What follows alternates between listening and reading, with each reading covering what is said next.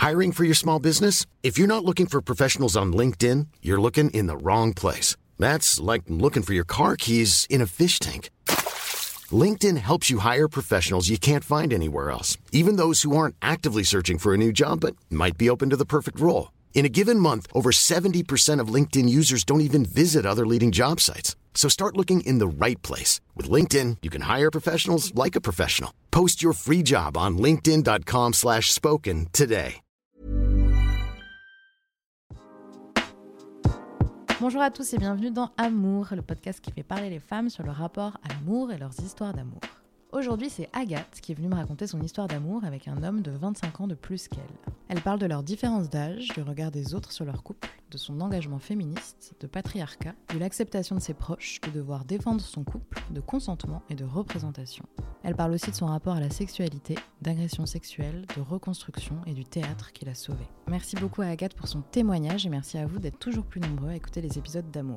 Si vous souhaitez participer, toutes les informations sont en description. Je vous laisse avec notre échange, bonne écoute.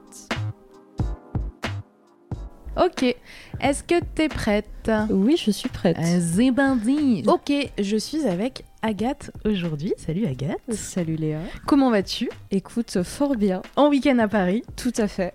Eh bien, bienvenue chez nous. Merci Léa. Agathe, est-ce que tu peux me dire quel âge tu as, d'où tu viens, ce que tu fais dans la vie, s'il te plaît? Eh bah, j'ai 20 ans. Ouais. Je suis étudiante en master de recherche à l'université de Rennes 2. Ouais. euh, En théâtre, plus spécifiquement, et je suis chargée de diffusion pour une compagnie de marionnettes du nom de La Poupée qui brûle. Trop Voilà. bien. Des études de théâtre, qu'est-ce qui t'a poussé à faire ça? Alors, euh, schéma 2, euh, je suis allée au conservatoire de La Roche-sur-Yon, de là Ouais. où je viens. Représente la Vendée. Tout à fait, absolument. S'il y a des Vendéens ou des Vendéennes ici, n'hésitez pas à vous manifester. Euh, on se sent beaucoup moins seul souvent quand il y a des Vendéens qui viennent ici. Bah déjà, t'étais étonnée que je connaisse Oui, La Roche-sur-Yon. Oui. La Roche pour les intimes, peut-être? La roche pour les intimes, tout à fait. Euh, la roche, tout à fait pour les intimes. Bah ouais, je suis étonnée parce que en fait personne ne voit la Vendée pour les gens, c'est les Sables d'Olonne, le Vendée Globe, Ouais. le Puy du Fou. Mais C'est euh, déjà pas mal. C'est déjà pas mal. le Puy du Fou n'étant pas euh, la meilleure chose qui représente la Vendée, qu'on se Ouais. le dise. Mais euh, la Roche-sur-Yon, ouais. J'étais bien contente de partir quand même de la Roche-sur-Yon. Donc, t'es euh, partie pour tes études Ouais. Ok. Je suis partie pour mes études. Donc, euh, ouais, comme je disais, j'ai fait le conservatoire, j'ai fait un lycée en option théâtre. Et j'ai hésité à partir en philosophie, ce qui m'intéressait énormément. Ok. Je vais à la fac de Nantes. Et puis, au dernier moment, j'ai dit à mes parents, mais en fait, euh, vraiment, le théâtre, ça m'intéresse Ouais. beaucoup trop. Il y a une licence à Rennes 2. euh, j'ai trop envie d'y aller. pour avoir le bagage théorique surtout. Ok. Et euh, au-delà de la pratique, euh, parce que j'avais pas du tout de bagage théorique, un petit peu au conservatoire, mais sans plus. Et donc voilà, j'avais décidé de faire mes études là-bas. Et toi, idéalement, quand tu fais euh, ces études de théâtre, euh, tu, tu vises quoi comme métier? Alors à l'époque, j'avais pas forcément d'idée précise. Ouais. Moi, je me suis dit historienne du théâtre. J'avais, mais, en- mais pas plus d'idées que ça. Et puis après, j'ai eu un cours sur l'environnement du spectacle vivant et avec une chargée de diffusion qui était venue. Et je me suis dit, waouh, c'est tout à fait ça en fait. Parce que moi, mon, moi, mon envie de j'ai jamais voulu être comédienne. Ouais. Mais, euh, ou être metteuse en scène ou dans ces dimensions-là plus artistiques. Mais euh, moi, j'avais envie d'être une petite souris dans un théâtre d'avoir ce truc d'être euh, un peu caché, de pouvoir organiser, d'être, de pouvoir accueillir des publics. Tout ce qui était relations publiques, ça m'intéressait beaucoup aussi, ça m'intéresse encore aujourd'hui. Mais euh, je me suis dit que le métier de chargé de diffusion, c'était l'idéal. Et chargé de diffusion, donc ça veut dire chargé de programmation des spectacles, c'est ce genre de choses ou... Bah, c'est de la vente de spectacles, c'est-à-dire que tu es affilié à une compagnie ou plusieurs. Souvent, quand tu es intermittent chargé de diffusion, tu as plusieurs compagnies parce qu'il faut quand même que tu aies un minimum de revenus pour quoi Ouais. manger. Et euh, donc, mon but, c'est de vendre un spectacle de ma compagnie, d'appeler les structures, les programmateurs, euh, pour, et puis faire de la vente en disant Ah, on a un super spectacle là, de, ça s'appelle le Manipophone, ça s'appelle le Roi des Nuages, euh, Mhm. par exemple. Ouais. Et euh, de le vendre à des structures euh, pour que ce soit joué, en fait, pour que les, les artistes puissent jouer. Donc, c'est aussi un métier très, qui demande beaucoup de responsabilité parce Ouais. que bah, si tu vends pas de date, bah, ça tourne pas et il faut que les compagnies puissent tourner. Mais moi, ma chance, c'est que je suis avec une compagnie qui tourne bien qui tourne un peu partout. Et donc, euh, donc voilà. Trop bien. Tu m'as envoyé un petit mail euh, Oui. pour participer à Amour et notamment pour parler de ton histoire actuelle et me parler de différence d'âge, d'écart d'âge dans ta relation. Est-ce que tu peux m'en dire un peu plus? Et bah, tout à fait. Bah, écoute, j'étais très contente de t'envoyer ce mail. je, ce n'était pas prévu. Puis je dis, allez au feeling, pourquoi pas. C'est souvent ça, ouais. Euh, je, enfin, je reçois souvent des mails où, les nanas me disent, bah, je pensais pas euh, t'envoyer un mail. Et je me dis, pourquoi pas, vas-y, j'y vais. Et je trouve ça cool. Ouais, c'est vrai. D'avoir ce feeling-là, cette spontanéité-là, je pense que c'est important aussi. Bah, ça fait euh, trois ans que je connais mon copain. Ça fait à peu près deux ans qu'on est ensemble. Là, on vient tout juste emménager ensemble, tous les deux. Et on a 25 euh, ans d'écart. Donc il a 45 ans et moi j'ai 20 ans. Et euh, donc voilà, ce qui fait un bel écart d'âge. Et euh, j'avais envie de t'envoyer un mail sur plusieurs questions, sur la question aussi de la représentation, notamment quand on est une femme plus jeune, et du regard voilà, au quotidien de ce que c'est en fait, qui est pas simple tous les jours, que ce soit au sein de son couple, de ce qu'on projette là-dessus que ce soit au sein de la famille, que ce soit au sein de, voilà, du quotidien, de marcher dans la rue, hein, des fois, de faire des rencontres. Euh, c'est un statut qui est très particulier, surtout quand c'est la femme qui est plus jeune, je trouve. Quand vous êtes mis ensemble, donc tu avais 18 ans, euh, est-ce que ça t'a posé un problème cet écart d'âge euh, à l'époque ou alors pas du tout, tu y es allé enfin, Comment ça s'est passé? Ça m'a pas posé de problème personnel dans mon rapport à la chose parce que déjà il fait, en fait il fait très jeune physiquement. Ok. Il fait pas 45 ans. Et moi, j'ai tendance à faire plus vieille que mon âge aussi, on me le dit souvent. Et euh, donc sur un rapport vraiment du regard des autres, ça m'a pas tant posé problème. Et puis moi, je suis venue très spontanément. En fait, je suis venue vers lui. C'est pas du tout lui qui est venu vers moi. Euh, et il y a eu un feeling, une rencontre. On a habité la même euh, la même chose en fait. Très assez vite, on a habité dans le même endroit, dans la même réflexion intellectuelle, dans les mêmes dans la même mouvance en fait en quelque sorte. Et, euh, voilà, ça s'est fait hein, entre guillemets, on dit souvent, mais naturellement. Euh, et puis même au sein de ma famille, ça s'est très bien passé, au sein de la sienne aussi. Euh, plus difficile au sein de la sienne, je pense quand même malgré tout. Mais euh, pour mes parents, ça n'a pas posé du tout de problème, par exemple. Puis j'étais déjà assez émancipée de mes parents, en fait, même s'ils m'aident financièrement aussi pour mes études. Et puis euh, voilà, mais ça n'a pas posé plus de problèmes que ça. Ils étaient au courant. J'ai discuté avec ma mère avant de cette relation, avant qu'on se mette ensemble. Elle m'aidait aussi sur ces rapports-là. Voilà. Est-ce que lui, du coup, donc, qui a 25 ans de plus, avant toi, a construit une vie euh, de famille, peut-être, avec une ex-femme euh, Quelle était sa vie avant, avant cette rencontre C'est une question qu'on pose souvent. Écoute, c'est la première, la deuxième que je te pose. C'est une question qu'on me pose souvent. Et bah, il était marié quand il avait 25 euh, ans, il s'est marié. Il a été 6 ans avec une danseuse italienne. Euh, qui se sont séparés euh, peu de temps après. Et puis il a eu une autre copine dix ans avant moi et je suis sa troisième copine.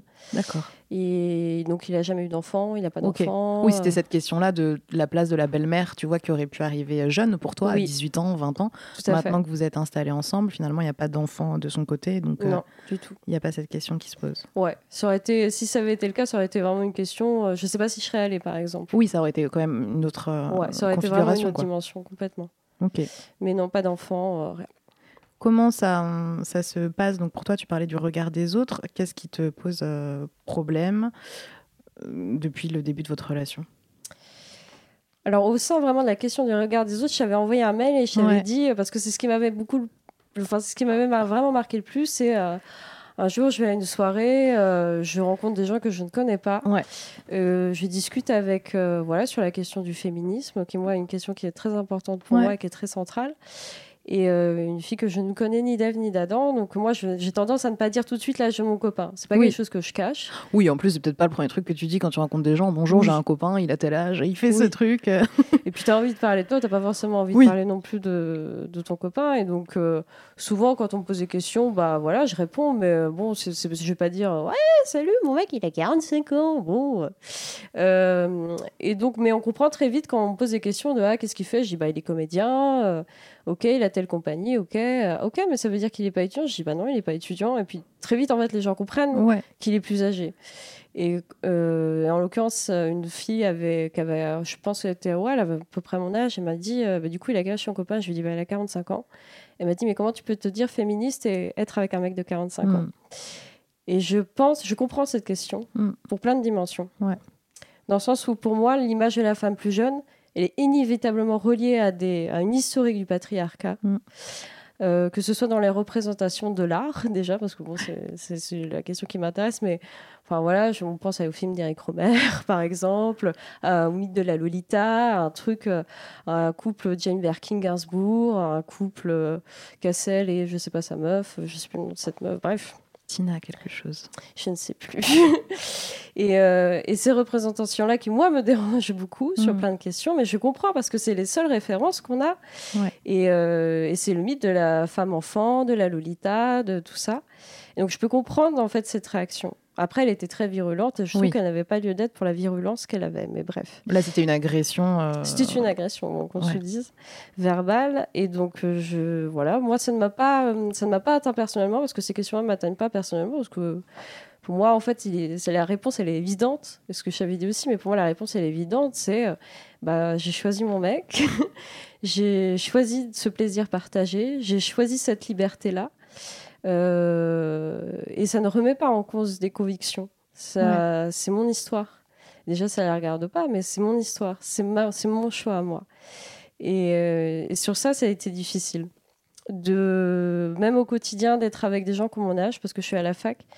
Et tu sens bien que, comment dire, euh, bah voilà, je veux dire, mon copain, je l'invite pas forcément à des soirées avec des gens de mon âge. Ouais. Parce que, déjà, parce que j'en fais pas spécialement beaucoup mais parce que c'est très délicat. En fait, euh, bah, tu sens bien que bah, l'atmosphère elle est différente, que les questions sont différentes, que. Enfin, c'est pas du tout la même chose. Je fais beaucoup de soirées, en l'occurrence, plutôt avec des copains de son âge, parce que j'aime beaucoup ça, parce que sincèrement, je m'attends quand même bien plus avec des personnes qui sont plus âgées sur plein de questions. Ça, ça, depuis toujours? Ça depuis toujours, ouais. Ok. Euh, d'être euh, d'être vraiment avec des personnes plus âgées, ça ça ça m'a toujours plus intéressé parce que les questions et les démarches, l'ambiance aussi et pas du tout la même, dans ce que j'ai pu rencontrer en tout cas. Ok. Mais, euh, mais ouais, et puis euh, des fois, de... j'ai ce cas-là, euh, mais il y a plein d'autres exemples en fait où moi, moi, en tant que femme, plus jeune, on m'a remis en cause. On a remis en cause mon consentement, on a remis en cause mon choix. Et c'est pas là que ça me fait pas une douleur, mais ça me pose question ouais, dans un rapport plutôt sociologique et historique de la chose. Est-ce que c'est est-ce que tu penses que toi, tu vas plus être embêté que ton copain sur ces questions? Bah, sur ces questions vraiment du rapport femme plus jeune, oui. Ouais. Parce qu'en fait, lui, il a des questions aussi, mais ça se transpose pas au même endroit du tout. Mm. C'est pas facile non plus pour lui d'être avec une femme plus jeune. Parce que, euh, bah voilà, je veux dire, euh, qu'est-ce que ça représente d'être avec, un, avec une femme plus jeune? Bah, C'est. Euh, euh, un mec euh, qui peut être considéré comme un prédateur, ça peut être un mec qui est considéré comme, un, je sais pas comment on dit, coureur de jupons. Mhm. Euh, et c'est très difficile. Et au début, quand il m'a présenté ses amis, franchement, c'était super difficile pour lui et pour moi. Et au tout début de notre relation, c'était très compliqué. Qu'est-ce qui était difficile lors des, des présentations pardon? Bah, Ce qui est difficile, en fait, quand j'ai rencontré des personnes... il me gratte le micro. tu peux l'éloigner un peu s'il dérange.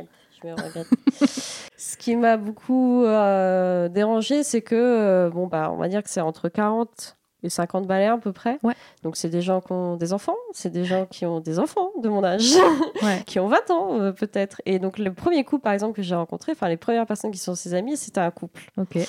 Un couple plus ou moins récent. Et, et, donc, le gars avait une fille et a une fille qui a mon âge. Ok. Et c'était très difficile parce que en fait, c'est pas transposable par rapport à leur réalité à eux. Et c'est très difficile de se dire ah oui, mais euh, attends, mon pote là, il est avec une femme qui a l'âge presque de ma fille ou de mon mhm. fils. Et euh, c'est même, en fait, c'est toute une attitude à trouver. Je sais qu'encore aujourd'hui, j'ai ça de euh, quand je fais des soirées avec des amis à eux qui, qui deviennent au fur et à mesure du temps des potes ou des amis à moi, en fait. Parce que c'est des gens avec qui, malgré tout, je m'entends bien et avec qui il y a un vrai feeling artistique, tout ce qu'on veut, émotionnel, tout ça. Bah, je sais que j'ai une attitude particulière. Je sais que je vais pas me comporter euh, de telle façon, que je ne vais pas dire telle expression. Je vais pas dire euh, oh, genre euh, l'autre teuf, ah, c'était trop sympa. Oui, je t'imagine pas le dire comme, quand même comme ça. Par exemple, oui. je sais pas si je naturellement je parle comme ça, je crois pas non plus, mais. Ça. Mais c'est, je sais que j'ai une attitude qui est complètement différente. Parce qu'il faut que je m'adapte. Ça, ça te dérange pas? Tu te sens pas biaisé un peu dans la façon euh, de te comporter euh, Ça te dérange pas de, faire attention à tout ça? Au début, oui, parce que ça m'a posé question, parce que j'ai un vrai rapport à l'amour, à la notion de la liberté. Ouais. et pas du sacrifice. Mm. Parce que l'amour, pour moi, c'est synonyme de liberté et pas de sacrifice. Et je n'ai pas à me sacrifier, on ne doit pas, et personne ne devrait se sacrifier pour une relation Mm. ou pour une image, pour habiter une même image avec quelqu'un. Ouais. Et euh, au début, ça m'a posé cette question parce que je me suis dit, faut- enfin moi, je suis vraiment de toujours me respecter dans mes choix, dans Ouais. mes envies, etc. Donc ça m'a posé question sur la démarche de faire ça, parce que je me rendais bien compte que je n'avais pas la même attitude. Mm. Et, euh, et je me dis, qu'est-ce qui est l'objet de, de la concession et qu'est-ce qui est l'objet du sacrifice? Mm. Donc là, c'est une forme de concession. Après, euh, avoir juste la notion d'attitude, c'est pas si grave en fait Mm. Avoir la notion juste de dire de pas dire les mêmes choses ou de parler de telle manière. Écoute je suis après je reste moi je ne me cacherai Bien pas. sûr. je ne cache pas l'âge que j'ai euh, ça se voit sur mon front ça se voit sur euh, ma tête hein, je veux dire ça se voit que j'ai 20 piges à peu près. Donc euh, voilà je dis, à un moment tu bah, es obligé de, de te confronter à- au regard de l'autre de toute façon parce que bah, tu peux pas cacher le fait que tu as 20 ans. Donc à un moment tu fonces tu vas. Je remets le, le micro. Tu fonces tu vas et puis tu laisses tomber quoi. Tu dis bon bah ça m'appartient plus en fait Ouais. ça m'appartient plus d'avoir une euh, d'avoir 20 ans. Pour revenir sur euh, l'altercation que tu as eue avec cette fille à la soirée, comment toi tu as réagi? Est-ce que tu lui as répondu? Est-ce qu'il y a un débat qui s'est instauré ou tu as préféré euh, ne pas en parler? Il y a c'est pas je, le mot débat me pose toujours question un petit peu. Mm. Je parle un peu plus de discussion Ouais. parce que le débat c'est fort dire et puis on l'emploie à mon avis un peu à tout sens mais il y a eu une discussion où je suis restée très calme euh, voilà parce que je n'avais pas lieu de m'énerver d'ailleurs. Enfin, je ne pense pas que c'était l'endroit. Et je lui ai dit, mais qu'est-ce que, qu'est-ce que, à quel endroit toi ça te situe? À quel endroit en fait ça te, ça t'agace? À quel endroit ça te ramène à tes propres difficultés? Parce que je pense toujours qu'en fait, il y a deux notions. Soit ça te ramène à une question historique, comme je disais, du patriarcat, etc. Soit ça te ramène à tes propres difficultés à toi. Et je sentais bien que ça, enfin, j'avais le feeling de me dire, en fait, ça lui pose problème à elle vis-à-vis de ses propres difficultés. Ok. Et donc, je suis partie de là, j'ai dit, qu'est-ce qui te pose problème là-dedans? Elle me dit, bah, justement, cette image-là, de la Lolita, de machin, etc. Et je lui dis, est-ce que tu trouves que je suis comme ça? Je ne connaissais pas, hein, bien Mhm. sûr. moi, Je la connaissais vraiment. euh, J'avais parlé euh, 30 minutes, quoi. On Ouais, avait ouais. une clope, et puis voilà. Et je lui dis, qu'est-ce que ça te pose comme problème, euh, toi? Il dit, bah voilà, le rapport à l'image, euh, mais t'es sûr, euh, il, te, il te fait pas de mal, euh, il te fait pas Mhm. machin?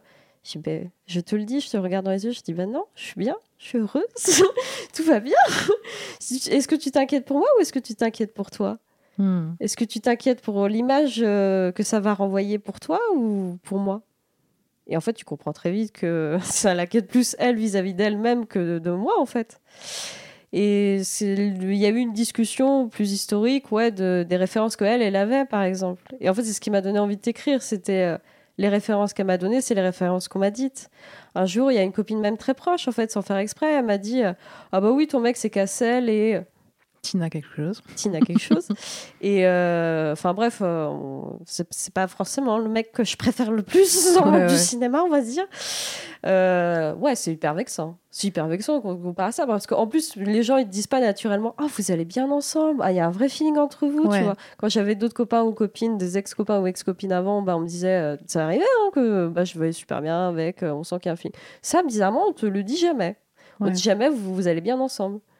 Parce que euh, forcément, il y a le rapport, euh, encore une fois, de l'écart d'âge. Et il y a plein d'expressions où tu le sens, en fait, que les gens vont pas le dire ou ne vont pas oser poser de questions. Ou, euh, Puis voilà, je veux dire, on pose pas la question de Ah, pour déconner, tu vas te marier, tu vas avoir des gosses, quoi. Parce que la question, elle se pose pas, en fait. Pourquoi elle se pose pas? Bah, dans le sens où elle, se, elle se pose pour nous, pour Gaëtan et moi. Alors, le mariage, nous, voilà, c'est vite oublié. hein. nous, on n'a pas du tout envie de ça. Mais euh, voilà, des fois, on parle d'avoir des questions, d'avoir du dur plus tard. ah, tu l'appelles comment? Ah putain, j'appellerai Lionel et l'autre, j'appellerai Jospin. Non, je, je rigole vraiment. Puis, enfin, c'est pas la meilleure. Après, tu fais bien donner. ce que tu veux, mais. Je n'appellerai pas mon fils ou serait ma fille. Lionel Jospin, mais. mais euh, Marrant qu'ils viennent comme ça dans Je ton cerveau, pourquoi. Lionel Jospin. Je sais pas Écoute, pourquoi. Mais euh, pourquoi les Jospin? En plus, je sais pas, j'aurais pu tomber sur n'importe qui, mais rien à voir en plus avec les références qu'on a données. Vincent Cassel, Lionel Jospin. Mmh. Mais euh, non, ouais, c'est des questions qu'on se pose euh, chez nous, mais je sais pas comment dire. Moi, je sais que c'est des questions que ma mère m'avait posées quand j'avais d'autres copains ou copines euh, Ouais. machin avant. Mais euh, c'est pas une question qu'on va nous poser à nous. Et c'est pas une question aussi qu'on va demander aux autres, parce qu'en fait, il y a par exemple, des, des couples du côté de mon copain qui, bah, l'un ou l'une voudrait avoir des enfants et l'autre, c'est pas possible, tu vois. Ouais. Parce qu'en fait, là, elle a 45 ou plus. Et donc, euh, ça devient difficile d'avoir des enfants physiquement. Mm. Et sauf que, tu vois, moi, j'aimerais en parler, de dire, ah, j'aimerais bien avoir des enfants, etc. Mais je vais pas du tout oser en parler parce que moi, je suis la rivalité du fait de pouvoir en avoir. Tu vois ce que je veux dire? Et c'est ça, sur cet angle-là, c'est compliqué. Hmm. Ok. La rencontre avec tes parents. euh, Est-ce qu'il y a eu une rencontre avec tes parents? Oui. Comment ça s'est passé? Ça s'est très bien passé. Euh, ils mes parents et ma sœur ont été invités chez mon copain.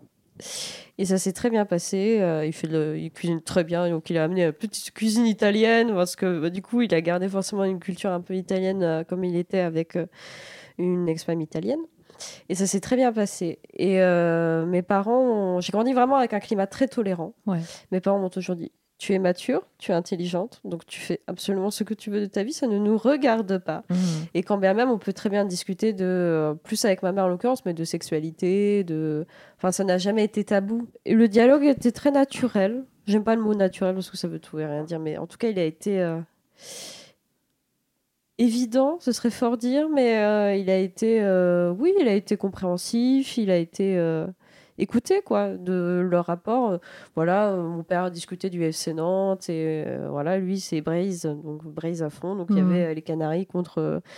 Enfin, bref, on sentait qu'il y avait un climat de tolérance, quoi. Puis mes parents se prennent pas du tout la tête sur ces questions-là. Ils se disent tout ce qu'on veut, c'est on veut pas un enfant comme ça, on veut un Ouais. enfant heureux.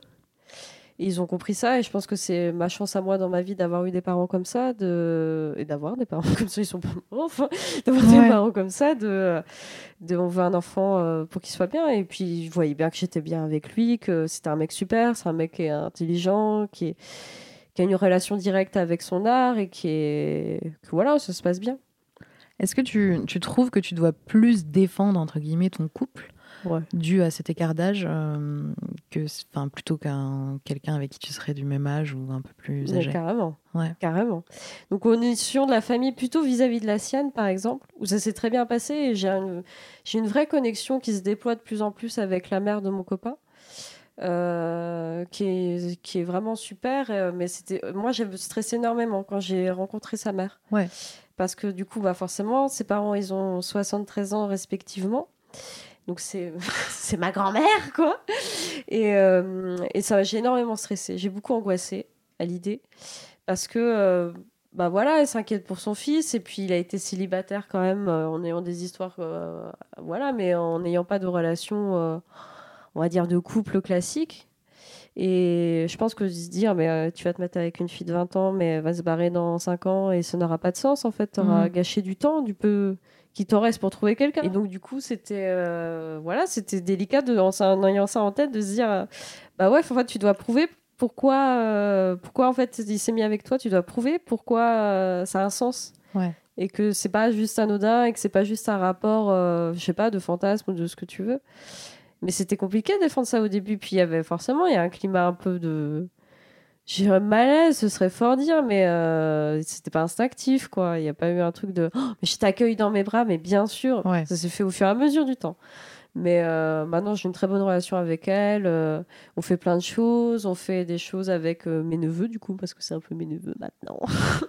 les, le- les enfants de- du frère de mon copain. Il y a un truc un peu un climat familial, je trouve. Et c'est ce que j'aime beaucoup dans cette famille. Il y a un climat familial, un- c'est intéressant, etc. Mais c'est plus. euh, C'était quoi déjà la question? J'ai oublié. Euh, du coup, ma question, c'était est-ce que tu dois défendre plus ton couple? Ouais, donc ça, ton rapport à la famille, donc oui, vis-à-vis de. Mais même encore aujourd'hui, j'ai toujours le sentiment, même vis-à-vis d'elle et même du père, hein, de. De voilà, de, de faire attention à ce que je dis. De... Je me sens pas toujours momentanément à l'aise. Ouais. Euh, mais bon, je pense que ça, ça se déploie avec le temps et je m'inquiète pas trop. Mais c'est plus vis-à-vis ouais, des gens de mon âge Ouais. j'ai du mal à le défendre. Parce qu'il faut que je défende lui, il faut que je me défende moi. Mm. Donc c'est faire double chose. C'est Mm. double peine, entre guillemets, de se défendre soi et de défendre lui. Parce que, et encore une fois, c'est euh, le rapport entre ce que tu dois faire paraître pour, euh, pour que les gens comprennent et ce que tu dois faire dire aux gens pour qu'ils comprennent. Et moi, je me bats pas non plus. À un moment, euh, je vais pas me battre pour euh, faire exister mon couple, et puis j'ai pas besoin Ouais. de ça. Mais euh, des fois, j'ai eu à me défendre en disant que oui, j'étais consentante. Enfin, on m'a on m'a remis en cause mon consentement. Hmm. Tu dis, c'est fou quand on met le- en cause le consentement de quelqu'un. si ça avait été mon copain, on n'aurait pas remis en cause son consentement parce que c'est un homme, Hmm. je pense. Et, euh, et donc c'est aussi, tu vois, c'est très compliqué comme question parce que ça alimente à la fois vraiment l'idée d'être la femme plus jeune Ouais. vis-à-vis, comme je t'ai dit, lui il se pose pas les mêmes questions, il n'a pas les mêmes difficultés, mais c'est des difficultés qui sont différentes. C'est ni mieux ni moins bien. hein. Hmm. Mais euh, pour lui, je sais que ça a été compliqué des fois aussi. Quand on remet en cause ton féminisme par rapport à ton histoire d'amour, comment tu réagis? Ça dépend. ça dépend. euh, Moi, ce que je trouve la question qui est intéressante, c'est que bah, forcément, avec 25 ans d'écart, il n'y a pas le même historique féministe entre mon copain et moi. Hmm. Euh, on ne touche pas aux mêmes questions. Ouais. Il n'a pas grandi avec les mêmes questions. Il a grandi avec une famille super, mais où, voilà, la question du féminisme, quand tu habites au fin fond de la Bretagne, bon, bah. Il a été confronté bien plus tard quand il est arrivé lui-même à la fac, euh, etc. Mais euh, du coup, il n'y a pas le même background féministe. Il Ouais. n'y a pas la- les mêmes questions. Tu le sens même dans le dialogue, dans le rapport. Des fois, un jour, j'ai dit, je sais plus, j'avais dit 6-8. Il me dit, pourquoi tu veux une sucette? Ouais, ouais. Je dis, non, je parle de 6-8. Il me dit, vous voyez pas ce que c'était, tu vois Hmm. des, des trucs comme ça. Donc je lui explique, machin. Et c'est, c'est du coup deux dialogues complètement qui se mélangent. Donc ça, c'est intéressant, je trouve, d'avoir pas du tout le même background. Et puis on en discute, tu vois. C'est hyper intéressant. On milite euh, d'une autre façon, en fait, avec ces deux formes-là. Et euh, mais quand on a remis mon féminisme à moi, qui est relié, je pense, à beaucoup de femmes qui, se, qui sont féministes, à leur histoire personnelle, à leur histoire euh, théorique, en fait, ça me... Je suis prête à, à- à discuter, encore une fois, ce rapport à l'image. Hmm. Mais je suis pas prête à, à, comment dire, à dire pardon euh, parce que je suis avec un mec plus âgé, quoi. Mais ça a ramené, ouais, à des questions de... euh, bah, en fait, ce que tu me poses là, en fait, les gens qui sont compréhensifs, et les femmes surtout, parce que c'est surtout des femmes qui m'ont posé la question. Euh, quand elles me posent la question, mais toi, tu te sens bien vis-à-vis de cette image-là? Je dis, bah écoute, euh, t'es bien obligé de vivre avec, hein, je veux dire. Euh. Mais l'échelle de poids vis-à-vis de cette question-là, elle est pas. Enfin, vis-à-vis de tout ce qu'on vit, de la liberté qu'on a choisi de vivre ensemble, bah, c'est rien en fait. C'est vraiment rien. Oui, il y a quelque chose aussi de l'ordre de ta vie privée et de tes choix euh, Oui. privés qui n'ont pas lieu à être défendus euh, systématiquement, j'imagine. Au- Au-delà euh, donc du regard des autres, de l'avis des autres, etc. Est-ce que cette différence d'âge, euh, tu la remarques au quotidien et en quoi tu parlais tout à l'heure, par exemple, du background féministe qui n'était pas le même? Qu'est-ce qui va, qu'est-ce qui va jouer aussi dans cette différence? Tu veux dire. euh, Moi, je sais pas, des références, tu vois, peut-être culturelles que toi tu aurais, que lui n'aurait pas, ce genre de choses. Dans le fait des questions du féminisme, Non, non, en général. en général? Ouais, ouais. Dans votre histoire.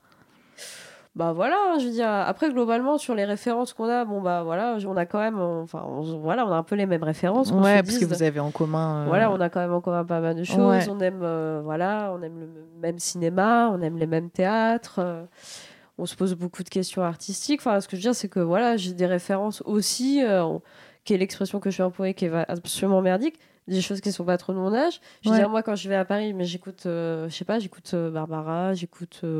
Mhm. Je veux dire, voilà. euh, J'écoute pas beaucoup de musique de d'aujourd'hui. Oh, ça fait. Oh, je déteste dire ça, c'est affreux. Enfin, c'est immonde de dire ça. C'est pas vrai, c'est complètement con. Enfin bref.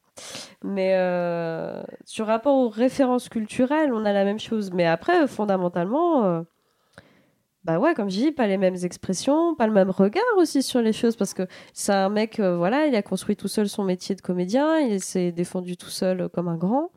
C'est un mec qui est installé dans un appart, enfin, il, il a un salaire, il a, je veux dire, moi je suis étudiante, je suis pauvre, j'ai pas de thunes. je veux dire, sur le rapport économique, il est complètement différent, parce que Mhm. l'écart d'âge, parce que je suis étudiante et que lui, il est, il est, euh, salarié. Donc c'est c'est pas, c'est- par rapport économique, c'est complètement différent. Sur, euh, tu vois, par exemple, on vient d'emménager ensemble. Bah pour moi, c'est la découverte, parce que c'est la première fois que j'emménage avec quelqu'un. Ouais. Et donc, du coup, c'est la découverte de- d'habiter avec l'autre. Qu'est-ce que c'est que de gérer un espace Qu'est-ce que c'est de gérer une organisation Mhm. Enfin, tout ça, quoi. Et moi, je le découvre. Puis lui, tu sens bien qu'il le découvre pas du tout, parce Ouais, qu'il a fait ça plusieurs fois dans sa vie.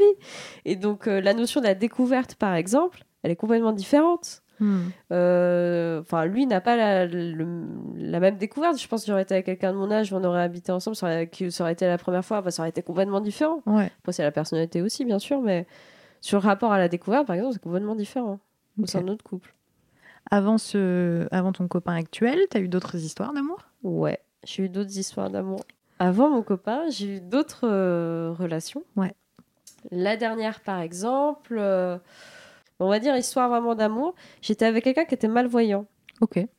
et euh, qui était aveugle, presque que totalement. Et donc, euh, De- depuis toujours ou c'est quelque chose qui s'est c'est une maladie dégénérative des yeux, Ok, donc il perd au fur et à mesure la vue, mais globalement, il voit quasiment que dalle. Ok. Et cette histoire, elle était très compliquée parce que moi, j'étais très amoureuse. Et lui, pas vraiment. Mais on s'était, on savait pas trop, on machin, etc. Et puis, je lui ai dit, bon, bah, je pars, je m'en vais loin. J'ai Ouais. dit, je ne veux pas attendre quelqu'un, je n'ai pas le temps d'attendre pour les gens. Mais t'es resté, t'es resté un moment avec lui quand même? Un an.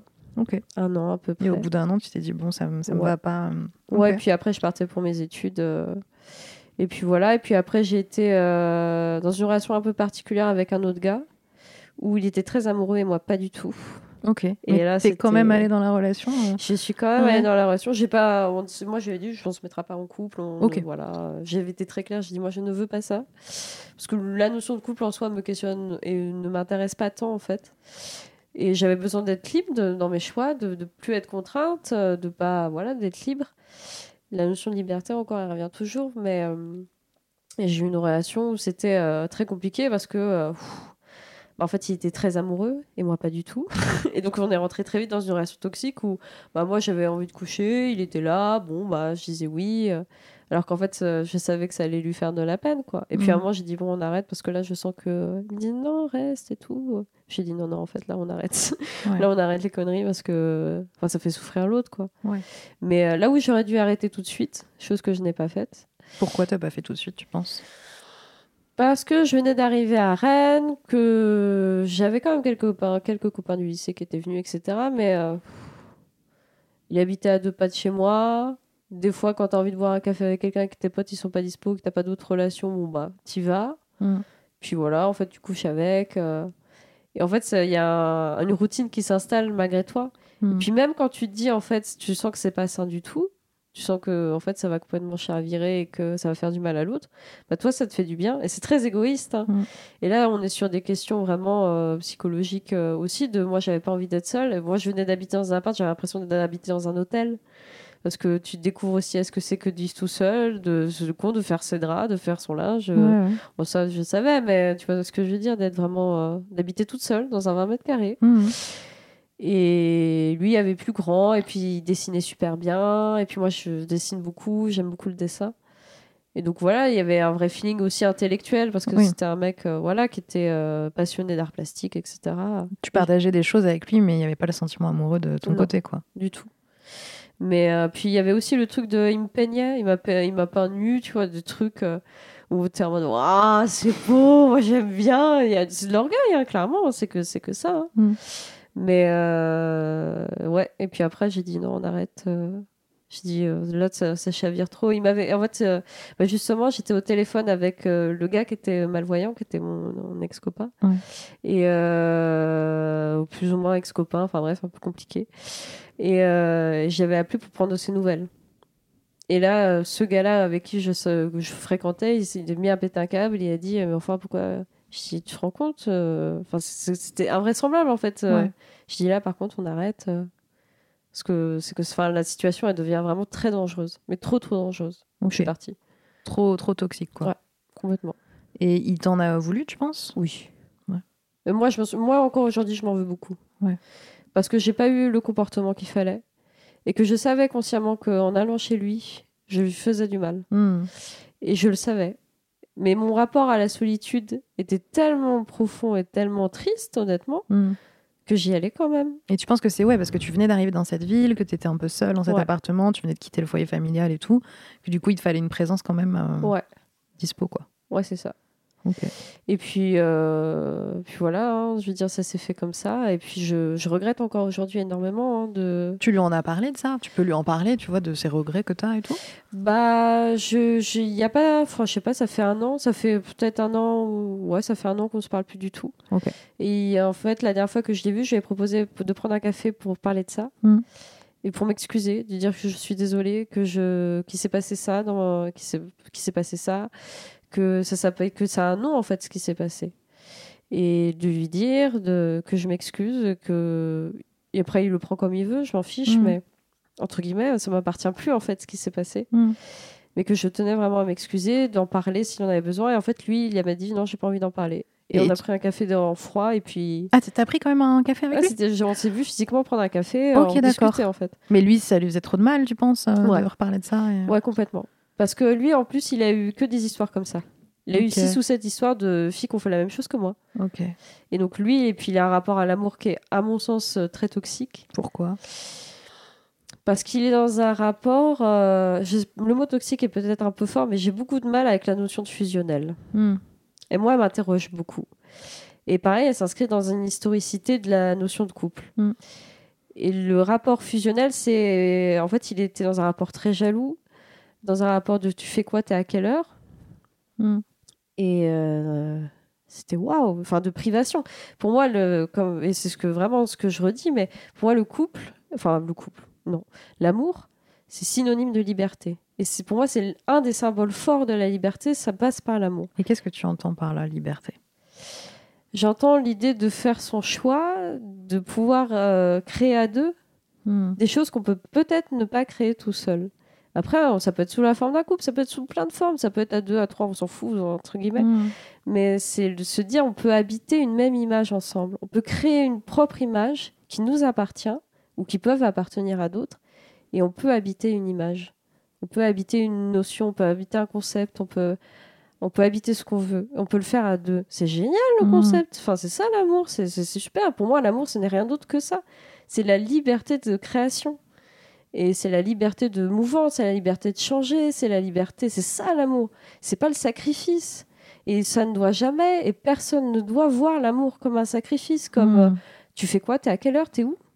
C'est c'est du sacrifice, c'est s'abandonner à, à ça. Et pour moi, euh, j'ai été dans des relations comme ça et j'ai dit, mais plus jamais de ma vie, quoi. Hmm. Plus jamais. C'était pesant, quoi. Ouais, c'était pesant, hein, Mhm. franchement. Puis quand je lui disais non, j'ai besoin d'être seule, euh, ou j'ai besoin de faire autre chose, ou j'ai besoin de, voilà, d'être ce que je suis, Ouais. il était un peu euh, voilà dans le refus de ça. Il était dans la demande tout le temps. Oui, il l'entendait pas. Il n'entendait pas Et du vos tout. visions de l'amour, euh, voire du couple, n'étaient pas du tout les mêmes, quoi. Ouais. Mais de la vie de manière générale en fait. Hmm. Il n'avait pas du tout les mêmes euh, rapports au temps, rapport à l'espace, rapport à la vie en fait. Où, moi j'étais dans une notion surtout à l'époque très spontanée, encore aujourd'hui, mais lui était dans une chose beaucoup plus construite de... euh, Et puis même on n'avait pas les mêmes euh, notions. Enfin moi je sais que la domination politique pour moi elle est importante. Il n'avait pas du tout les mêmes ambitions politiques, euh, enfin ambitions c'est pas le mot, mais Ouais, ouais. les mêmes euh, croyances politiques on va dire. Ok. C'est quoi ta vision de l'amour Enfin, quelle était la vision de l'amour quand tu étais petite, plus jeune? Enfant, tu vois Est-ce que tu en avais une? Je réfléchis. Je te pose une colle. Oui, là, ça me fait remonter quand même à, pas mal d'années. Dit-elle de mots de ce matin. Euh, ma vision de l'amour quand j'étais enfant, vraiment? Ouais. Moi, je suis tombée très amoureuse très vite. Ouais. De choses, de concepts, de dessins animés, de personnages dans des dessins animés. Ouais. Mais ça, ça existe de ouf. Hein, ouais. Je suis tombée amoureuse très vite. Euh, je suis tombée amoureuse notamment au collège pendant 4 ans d'un gars où j'étais complètement fan. Voilà. euh, et puis, euh, alors moi j'étais très fan de manga à l'époque. Et J'étais Mm. fan du manga s'appelait Vampire Knight. Et moi j'imaginais ma vie amoureuse comme dans Vampire Knight, tu vois. Et c'était quoi la vie amoureuse de Vampire Bah, Knight? c'était l'histoire, euh, je me rappelle plus bien, mais c'était l'histoire de- d'une fille qui s'appelait Yuki. euh, ça, ça fait bizarre de raconter ça, punaise. mais euh, qui, voilà, était euh, amoureuse d'un gars qui était. Euh, voilà, un peu mystérieux, un peu. euh, voilà, c'était à la même époque où sortait euh, Twilight, des trucs comme ça, tu vois. Et moi, j'étais en mode, waouh, mais c'est trop mignon, mais c'est- ah, j'adore. Puis, mais je veux dire, sinon, euh, je sais pas comment dire. Moi, la vision que j'avais concrètement du couple, c'était, enfin, moi, par exemple, la question du couple se posait pas du tout. Et la question de la sexualité, la question de la sexualité, pour moi, elle est venue très tard, parce que je ne m'intéressais pas du tout à la sexualité. Par contre, dès que j'ai commencé à m'intéresser, fuite, c'était monté en flèche. Très tard, ça veut dire quel âge. Enfin, très tard, après, encore une fois, Oui. très tard, ça veut pas dire grand-chose, mais euh, vers mes 15 ans. Ok. Mais euh, ça a été très compliqué parce que moi, j'ai une histoire de... où j'étais agressée sexuellement Ok. quand j'avais 13 ans par un gars qui en avait 17, Ouais. qui était mon copain, qui était mon premier copain. et qui euh, où j'en ai reparlé beaucoup, je l'ai rappelé, enfin bref, il y a toute une histoire derrière. Et donc c'est aussi pour ça que le rapport à la sexualité, pour moi, il s'est fait très tard. Parce que si j'ai dit, mais si c'est ça la sexualité, en fait, j'en veux pas, c'est affreux, Ouais. c'est nul, je veux pas. Tu- T'as remarqué à l'époque que c'était une agression ou c'est plus tard en Bien y plus tard. réfléchissant? Ouais. Bah, bien plus tard, après, je, je me suis rendu compte vers mes 15 ans et demi. Ok. Et donc après, euh, pour se reconstruire derrière, c'était très compliqué. Quand j'ai vu le mot que c'était, Ouais. bah, j'ai fait Ah, c'est ça Ok. Je fais quoi? Est-ce que je suis toute seule? Et en fait, tu remarques que t'es pas du tout toute seule à avoir Mhm. vécu des choses comme ça. Et donc, ça fait du bien de se sentir moins seule. Et, et après, ça s'est rentré sur euh, plein d'autres démarches. Comment t'as fait du coup pour te reconstruire après ça? Hmm. Bah, c'est bête, mais ne pas du tout vivre de sexualité Hmm. m'a permis de me reconstruire. Ok. Euh, parce que je n'en avais pas envie, parce que je n'en avais pas besoin, parce que j'ai pas. Je me suis, j'avais, enfin, c'était vraiment de- le fait de pas voir mon corps. En fait, c'est bête à dire, mais le fait de ne pas avoir conscience de mon corps m'a fait beaucoup de bien. Et évidemment, le fait après d'avoir fait du théâtre. Moi, Hmm. de toute façon, le théâtre m'a sauvé pour plein de choses, pour mon rapport au corps, le rapport à l'espace, le fait d'être ancré dans le sol, de savoir respirer, de savoir être présent dans un espace. En fait, ça a changé la vie, quoi, Mhm. clairement, de- d'avoir conscience de son corps après et de se dire mon corps est un objet d'art, peut faire objet d'art. Il peut faire, il n'est pas qu'un objet d'une agression. Mhm. ça- mon corps m'appartient, je peux en faire ce que je veux. Et le théâtre, ça m'a permis ça, de me dire en fait, euh, je ne suis pas que un, un objet d'agression, un objet sexuel. Donc le théâtre, et puis après, euh, le fait d'avoir été avec euh, des gens, des mecs, des femmes, en fait, qui m'ont dit, mais tu sais, ça va aller, t'inquiète pas, et de dire, tu sais, c'est ça le consentement, en fait. Je fais, ok, ah ouais, Hmm. le désir partagé même. C'est au-delà de la notion de consentement, en fait. Ouais. Euh, parce que là, il y a une dimension très politique aussi à la notion de consentement, parce que c'est un mot qu'on emploie beaucoup, mais moi, je parlerais aussi de plaisir partagé. Ouais. Ouais, t'as un plaisir. Pour moi, le consentement, c'est du plaisir partagé. Qui appartient à deux ou trois. euh, Après, pareil, euh, tu fais ce que tu veux, mais ça appartient à plusieurs personnes, en fait, qui sont dans une relation saine, saine, Mhm. mieux. Et, euh, et puis après, d'en parler. Enfin, d'en parler. Enfin, je veux dire, pour moi, la, me- la meilleure chose de sortir du- d'un viol, parce que c'en est un, Mhm. c'est d'en parler. Et de pouvoir en parler euh, à des gens où tu sais que ce sera accueilli, quoi. Des, des proches, du coup? Ouais. Ou des professionnels aussi ou... Professionnel récemment, mais ça s'est très mal passé. Ah ouais? Pourquoi? Hmm, parce que elle m'a dit, vous voyez, il s'est excusé. C'est la première phrase qu'elle m'a dit quand j'ai raconté mon histoire. Elle m'a dit, vous voyez, il s'est excusé. Et donc ça pardonne euh, Et donc ça pardonne ce qui s'est passé. Et je lui dis, vous vous rendez compte de ce que vous dites? Je lui dis, vous, vous, vous avez peut-être voulu le dire à un autre endroit? Et elle m'a dit, non, non, vous voyez, il s'est excusé. Et je suis partie. j'ai claqué la porte, Ah je suis ouais, partie. Et j'ai dit, tant pis. Et euh, C'était certainement pas la bonne personne. ce n'était pas la bonne Mhm. personne, en effet. Mais c'est derrière, euh, ouais, j'en ai parlé, j'ai mis du temps avant d'en parler à mes parents. Hmm. Et leur première réaction était, était maladroite vis-à-vis de ça. Pourquoi? Hmm. Ma mère, elle m'a dit, mais tu vois, je t'avais prévenu. Parce qu'en fait, euh, ce qui s'est passé, c'est que lui euh, habitait à, à une ville qui n'était pas La Roche. Et en fait, on se rejoignait à- au Sable d'Olonne, à la Chaume, à l'époque. Parce que c'était intrinsèque, ça nous faisait un trajet, voilà. Et, euh, et donc, je prenais le car pour aller à la Chaume. Et, euh, et ma mère m'avait dit, et je n'ai pas le souvenir de ça, mais je pense qu'elle me l'a dit, parce que voilà, elle me dit qu'elle me l'a dit, et je la crois. euh, fais attention, euh, peut-être qu'il il pourra te demander des choses. Hmm. Moi, j'avais 13 ans. Enfin, moi, je- franchement, je jouais à Minecraft à 13 ans. Hmm. Je savais pas du tout. euh, Enfin, encore une fois, j'avais vraiment la sexualité. Pour moi, je ne savais pas du tout ce que c'était. Parce que du coup, c'était oui, c'était pas quelqu'un de ton entourage proche. C'était quoi votre euh, relation à l'époque? Bah, la relation, c'est que euh, il était euh, pas du coup pas du tout de la roche. Et en Ouais. fait, euh, j'étais très amoureuse toujours. Oui. Du gars que je te disais, là où ça faisait 4 ans, machin, etc., que j'étais amoureuse de lui. Et en fait, c'était son meilleur pote. Ok. Et moi, je me suis dit, eh, si je veux pécho, Hmm. on va l'appeler Paulin. Si je veux pécho Paulin, euh, bah, faut que je pécho euh, Eustache. On va Ok. l'appeler Eustache. Il faut que je pécho Eustache. Truc très à la con. On se dit, écoute, le collège, bon.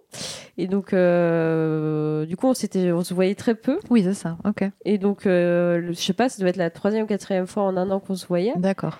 Et, et puis là, du coup, on était allé à la Chaume, dans la maison de son de ses oncles et tantes, je crois, dans mes souvenirs. Ok. Et, euh, et voilà, c'est là-bas que ça s'est passé. D'accord. Et depuis, je ne reviens plus jamais là-bas parce que ça m'a beaucoup. Ouais. Je ne vais pas du tout là-bas.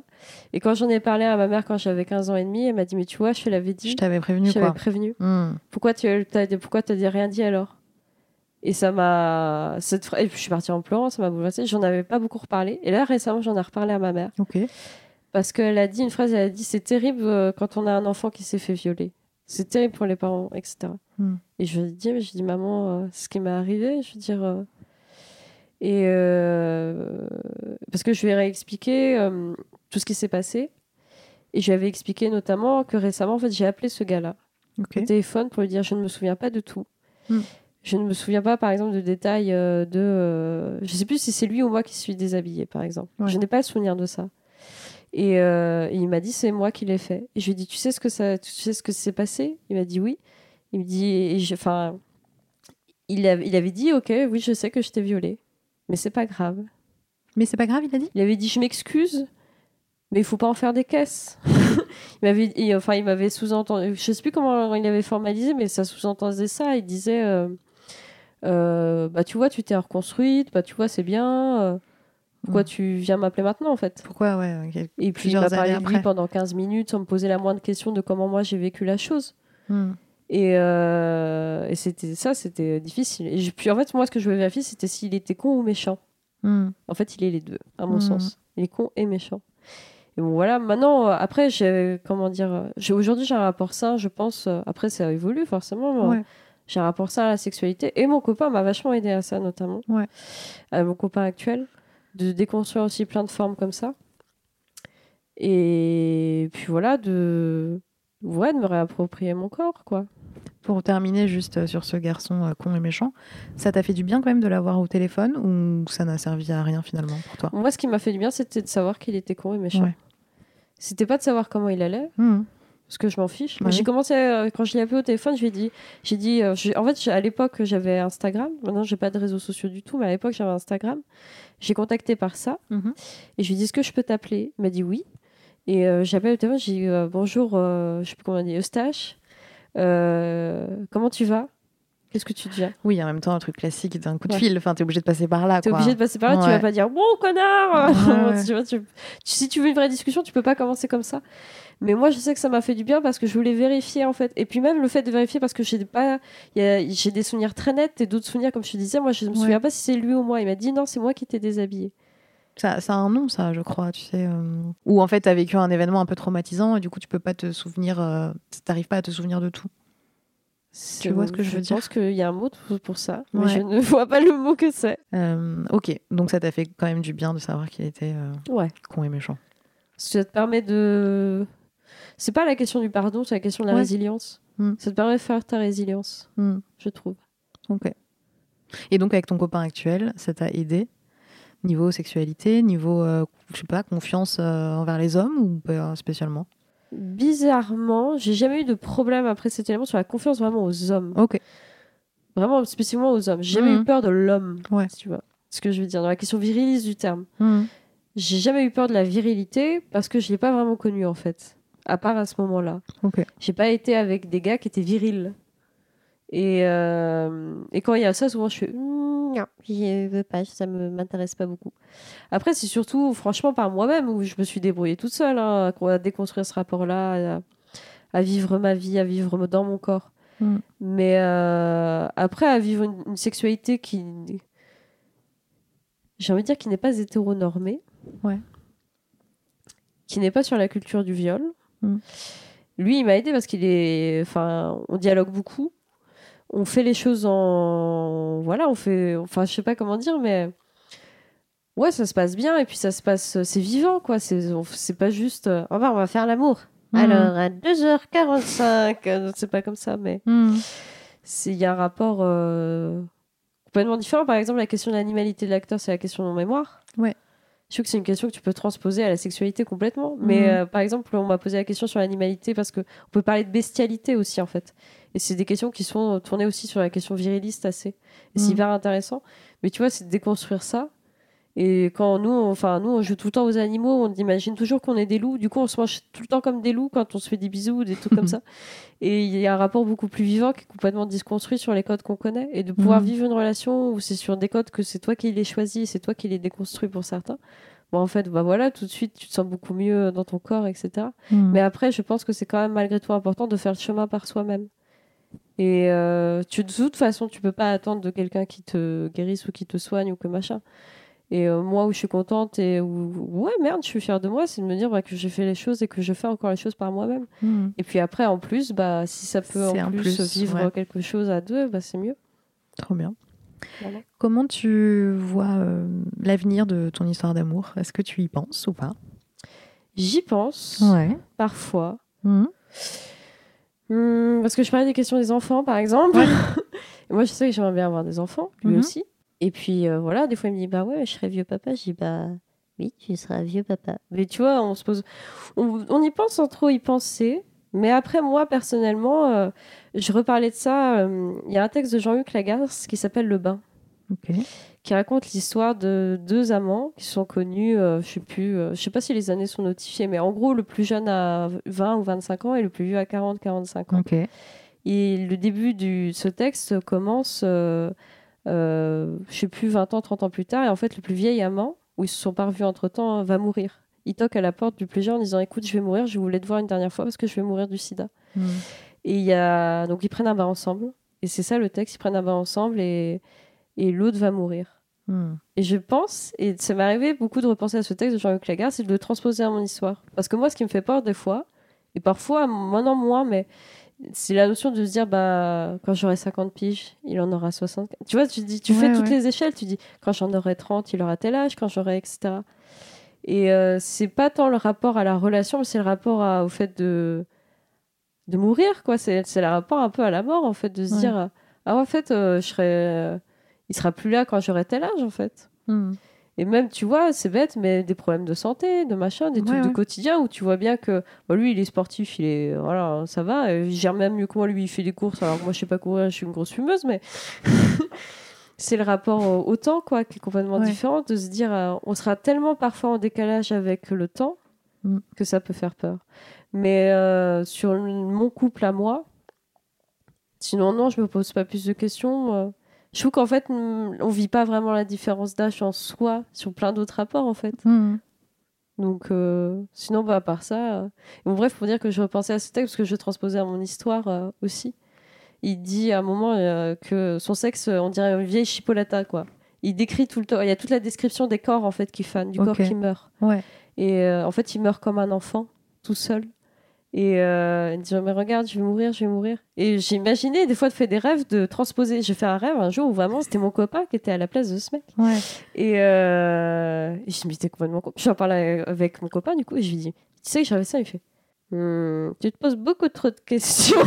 il dit euh, Bah, tout va bien, regarde, je prends un bain. Et puis, euh, il a, justement, il avait fait la blague, et il avait pris un bain, et il avait pris des lunettes de soleil pour faire. Une anecdote, il dit bah tu vois, c'est pas une vieille chipolata, tout va bien. je, je dis bah oui, mais tu vois, en fait c'est à chaque fois ça, je trouve dans notre relation, c'est que dès lors qu'on se dit qu'on panique pour des trucs qui n'a pas le sens de paniquer, parce Ouais. que je trouve que c'est plutôt des codes qu'on nous inflige. En fait, on en rigole et on et on en fait même des objets de rigolo quoi. En fait, on s'amuse. Il y a vraiment l'idée de l'amusement de ces images-là aussi. Il faut s'en amuser, hein. ou alors les laisser passer s'il y a son s'il y a pas lieu d'amusement, mais on arrive toujours à y trouver une solution, tu vois. Et ça, sur cette anecdote du bain, je trouve que c'est tout à fait Ouais. représentatif de plein d'autres choses. Ok. Est-ce qu'on a abordé tous les sujets dont tu voulais parler ou est-ce que tu veux rajouter quelque chose sur ton rapport à l'amour, sur tes histoires d'amour? Peu importe. Moi, je pense que ce que j'aimerais rajouter, c'est euh, c'est juste ça, pour dire qu'en fait, moi, ce que je trouvais intéressant, c'était d'envoyer un message parce que, encore une fois, c'est l'idée de la représentation. Ouais. Et moi, je connais pas beaucoup de meufs qui ont mon âge et qui vivent avec quelqu'un de plus âgé. T'en connais un peu quand même Pas ou du pas tout. du tout? Pas Pas du tout même. Ouais. Même, euh, enfin, je connais ma sœur, euh, si, qu'elle a 12 ans d'écart avec son copain. Ok. C'est rigolo, cette famille. Et euh, mais à part ça, euh, autant d'écart d'âge, 25 ans, non, je connais pas du tout. Ouais. Même que ce soit l'inverse, que ce soit le gars qui est plus âgé et Ouais, la fille plus vieille, je connais pas du tout. Et c'est un autre cas encore, mais sinon je connais pas. Mais c'est l'idée de, moi je cherchais sur YouTube. De... Ah oui, t'as tapé J'ai tapé sur YouTube Ouais. et je suis tombée sur une meuf, mais euh, les notions qu'elle employait m'intéressaient pas tant. Je sais plus euh, ce que c'était, mais bref. Mais du coup, je me suis dit, ce serait intéressant d'en parler parce que franchement, s'il y avait, s'il y a des meufs qui sont là, qui se reconnaissent dans ce témoignage, dans ces notions-là, bah, je suis, voilà, euh, je serais contente que ça puisse parler à des gens. Mm. Parce que je trouve qu'on n'a pas de représentation saine, et vraiment saine, Mm. est vraiment libre de ce qu'est, euh, de ce que ces possibilités-là arrivent en fait. C'est possible un écart d'âge. Et euh, moi, je me suis pas dit chouette, je vais mettre avec un mec de 45 ans. C'est arrivé comme ouais. ça. Et puis je me suis dit bon bah je le prends comme ça. peut-être que c'est ce que j'aime au fond. hein. Je veux dire peut-être que j'aime cet écart d'âge au fond, c'est possible. Je pense que c'est le cas d'ailleurs. Mais euh, ouais, de se dire que faut pas vivre pour le regard des autres. Et si tu es avec cette personne, c'est parce que tu as cette liberté, vraiment cette notion de liberté Ouais. avec elle. Mais sinon, non, j'avais rien d'autre à ajouter. C'était très bien, très intéressant. Merci beaucoup d'être venu jusqu'à moi, de Rennes jusqu'à jusqu'à Paris. Pour, pour- pas spécialement pour moi, ok. Mais pour me raconter ça et en effet apporter ce témoignage qui est rare et que je n'ai jamais entendu sur le sujet. Merci beaucoup, Léa.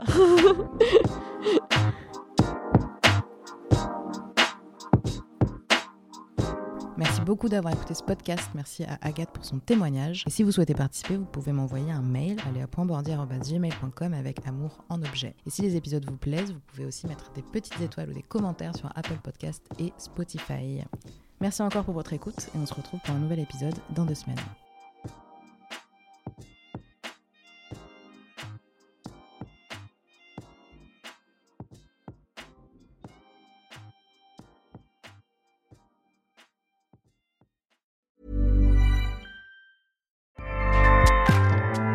ACAST powers the world's best podcasts. Here's a show that we recommend. Hi, I'm Jesse Cruikshank. Jesse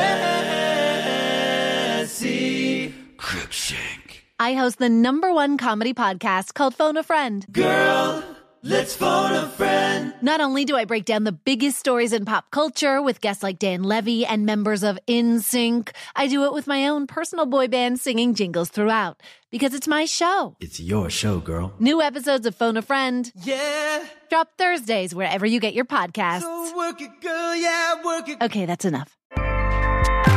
ACAST helps creators launch, grow, and monetize their podcasts everywhere. ACAST.com.